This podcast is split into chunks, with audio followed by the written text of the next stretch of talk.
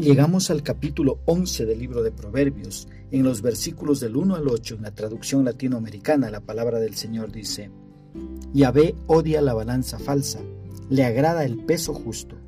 Hoy la arrogancia, mañana la vergüenza. La sabiduría vive con los modestos.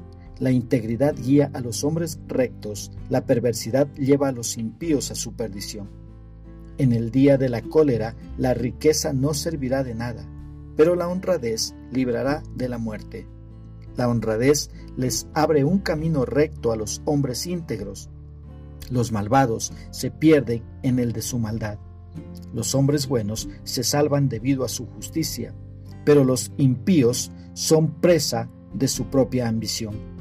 Cuando al malvado le llega la muerte, se acaba su esperanza. Sus riquezas ya no lo amparan. El justo se verá libre del peligro, en su lugar caerá un malvado. ¿Qué es lo que expresa el escritor? Mira, en el versículo 1 podemos ver que Dios detesta la falta de honradez.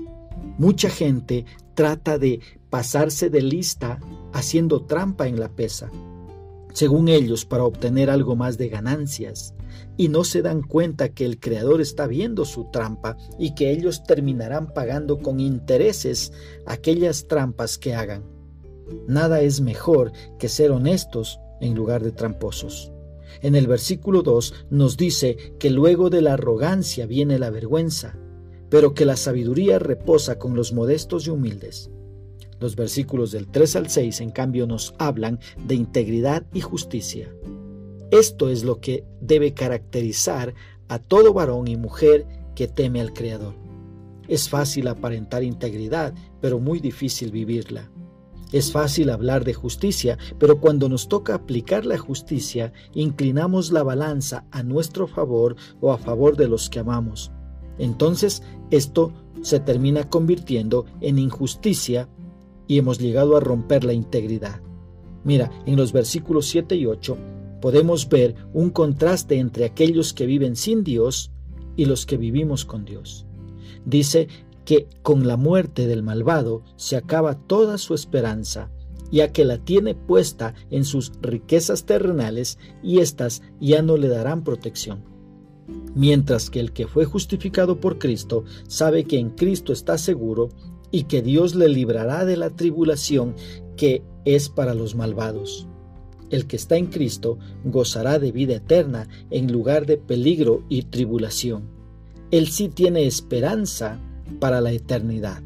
¿Cómo podemos aplicar esto a nuestra vida? Primero, dejando de hacer trampa, ya sea con la pesa o de cualquier otra manera, viviendo conscientes de que estamos perjudicándonos a nosotros mismos cuando hacemos trampa.